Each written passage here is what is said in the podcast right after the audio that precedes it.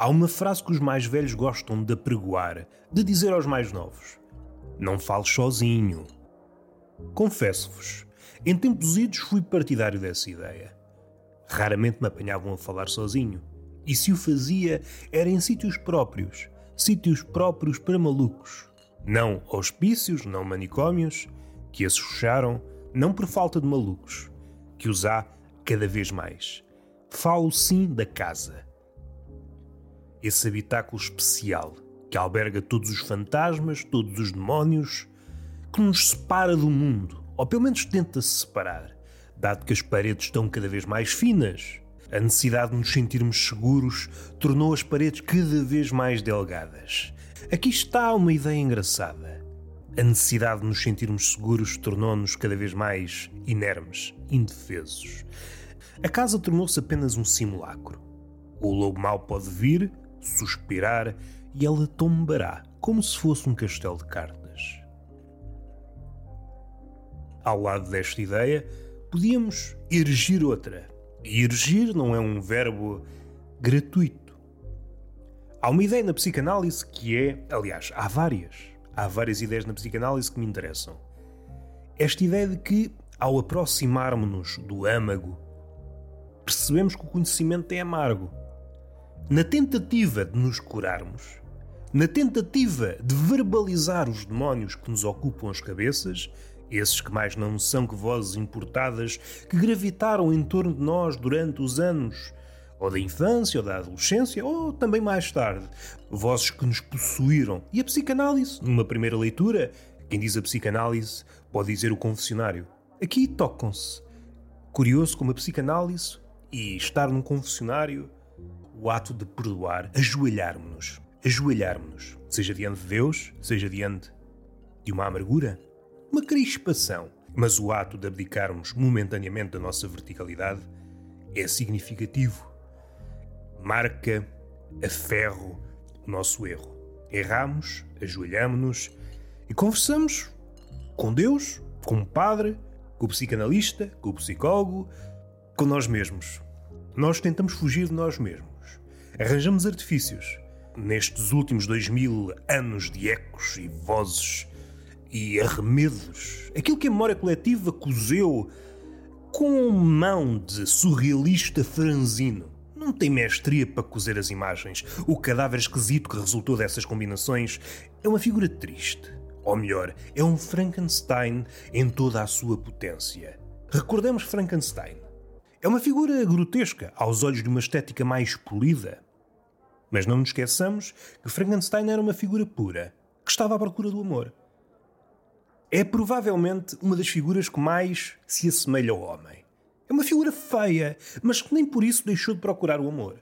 E é o convívio com o ser humano que o transforma num monstro. Frankenstein não nasceu um monstro, o homem é que o transformou num monstro. O convívio contínuo com o homem é que o obrigou, é que lhe deu o destino, o fardo de ser mau. Mas onde é que nós íamos? Mas onde é que nós íamos? Estava a falar da questão da psicanálise e este fardo do conhecimento. É fascinante perceber que o homem vai à procura da cura, seja onde for. Pode ir à procura na igreja, sentado, ajoelhado, deitado no divã. Estas posições que propiciam a reflexão. Vai à procura da cura, contudo encontra o veneno.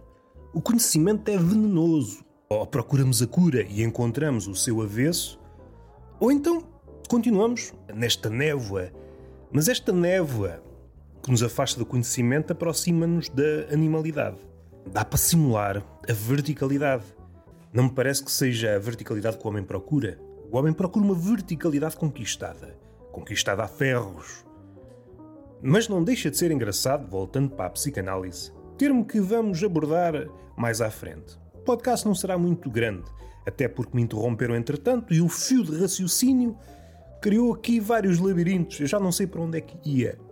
É fascinante.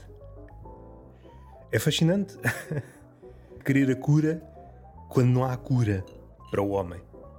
Quando não há cura para o homem. Na melhor das hipóteses, há um melhor entendimento da nossa amargura, dos nossos demónios interiores. Há esta tentativa de, de exorcizar, pela via de um diálogo interno, aquilo que nos apoquenta, vozes que nos foram inculcadas ao longo dos tempos.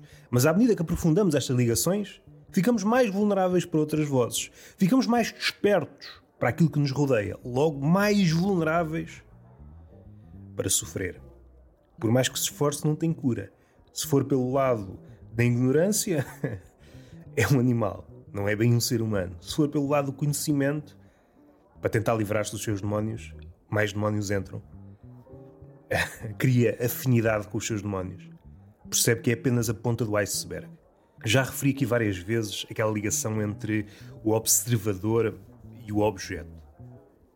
E a psicanálise dá uma leitura diferente, ou melhor, dá-nos mais uma possibilidade. A ligação que existe entre o paciente e o psicanalista.